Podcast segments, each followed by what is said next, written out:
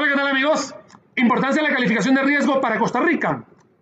Vamos a ver, porque en los últimos días Costa Rica nos han dicho que la calificación de riesgo es horrible.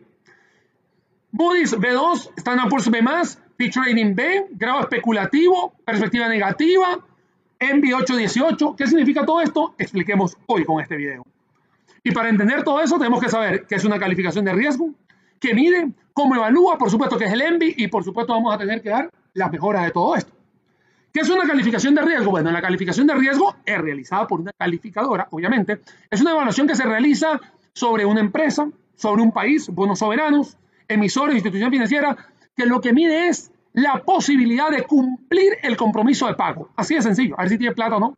Igualito como cuando usted va para un banco a pedir plata, y le dicen, bueno, yo quiero hacer una casa, un carro, etcétera. Bueno, le miden el riesgo. Es lo mismo, pero a nivel ya estratosférico. Y no es una recomendación, es una lectura. Muy importante. ¿Qué miden las calificadoras de riesgo? Dos cosas, la parte cualitativa y la parte cuantitativa. Lo cualitativo, que es lo subjetivo, tiene que ver con los planes de ejecución político, social, etcétera.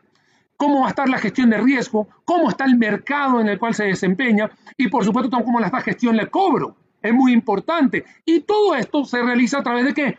Entrevistas que se hacen a expertos en la materia.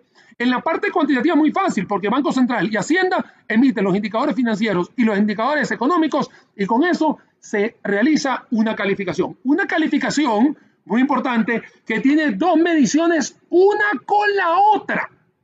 Una calificación que puede estar de la letra A a la letra E, que obviamente cada empresa calificadora lo define como tal, pero en resumidas cuentas, A y B son grados de inversión.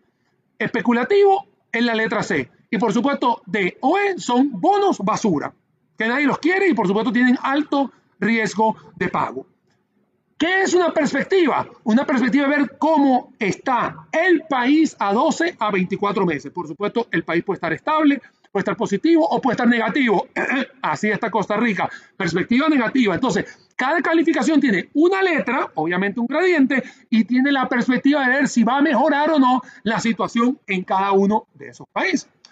¿Cómo se evalúa? Bueno, se evalúa de forma trimestral o semestral, dependiendo, y no implica, una vez le cuento, no implica que usted tenga que comprar, vender, quedarse con un título, etcétera. Simplemente es una lectura, no es una recomendación.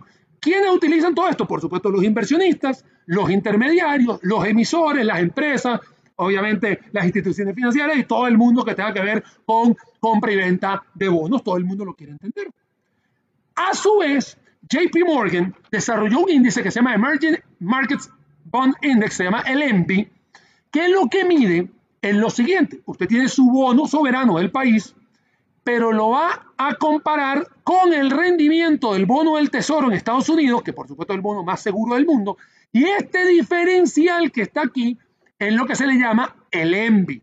Obviamente, si usted se acerca al bono del Tesoro, por supuesto que usted tiene un bono mucho más estable. Entre más te alejes del bono del tesoro o del rendimiento del bono, obviamente tienes un bono más riesgoso. Entonces, con todo lo anterior y lo que ha sucedido en la lectura del primero de junio, la semana pasada, ¿cómo quedan algunos ENVI de Latinoamérica? Bueno, el de Perú está en 1,89, el de Chile en 2,23, el de Panamá 2.33 y así podemos ver Uruguay, Colombia, Brasil, Honduras, México, República Dominicana, Bolivia, voilà, Costa Rica 8.18, solamente está por debajo El Salvador. O sea, 8.18 es el diferencial entre el rendimiento del bono del Tesoro con el bono de Costa Rica. Esto quiere decir que el bono es muy riesgoso, puesto tiene una amplia diferencia con el bono de los Estados Unidos. Estos indicadores, ¿qué hacen? Bueno, sí, los inversionistas agarran, lo piensan bien y dicen, bueno, yo agarro todo el panorama, el big picture, y digo, si me quiero ir en algo más estable, obviamente voy a tener menos riesgo, voy a tener menor grado de interés o menor inversión, o menor rendimiento. Por supuesto que me voy en la línea y en lo más inestable, por supuesto, tiene mayor riesgo, mayor ganancia. Eso es la lectura de una calificación de riesgo conjuntamente con el ENVI pero ¿qué hay que hacer para mejorar? Porque lo que nos interesa es ver qué vamos a hacer con Costa Rica. Bueno, lo primero que tiene que haber es una sanación, sí, hay que sanar las finanzas públicas, plan fiscal más una gran cantidad de acciones que no se han tomado. Es más, el plan fiscal tampoco se ha tomado completo porque son cuatro capítulos y parece que el capítulo 3 y 4 todavía no se lo han aplicado como debe ser. Hay que tomar decisiones rápidas de inversión, sí, porque esto genera economía. Entonces, mientras usted genera economía, obviamente hay mayor facturación y puede recolectar más dinero. Una reactivación que tiene que tener hoy en día una reactivación clara ¿no? No tenemos el plan de reactivación. Y eso, si usted lo tiene que, que dicha, póngamelo debajo del video, porque yo no lo tengo y eso es muy importante.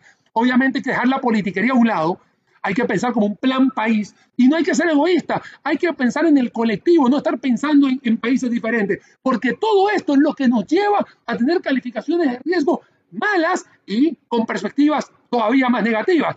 Recordemos siempre que si queremos cambiar la calificación de riesgo no va a cambiar de la noche a la mañana, pero para caminar un kilómetro, usted tiene que dar el primer paso. Y si no lo damos, no vamos a llegar a tener una mejor foto en esta cosa. Mi nombre es Daniel Suchar Sommer, lo vamos a poder hacer todos, sí, entre todos, pura vida, de redes sociales. Nos vemos en una próxima oportunidad.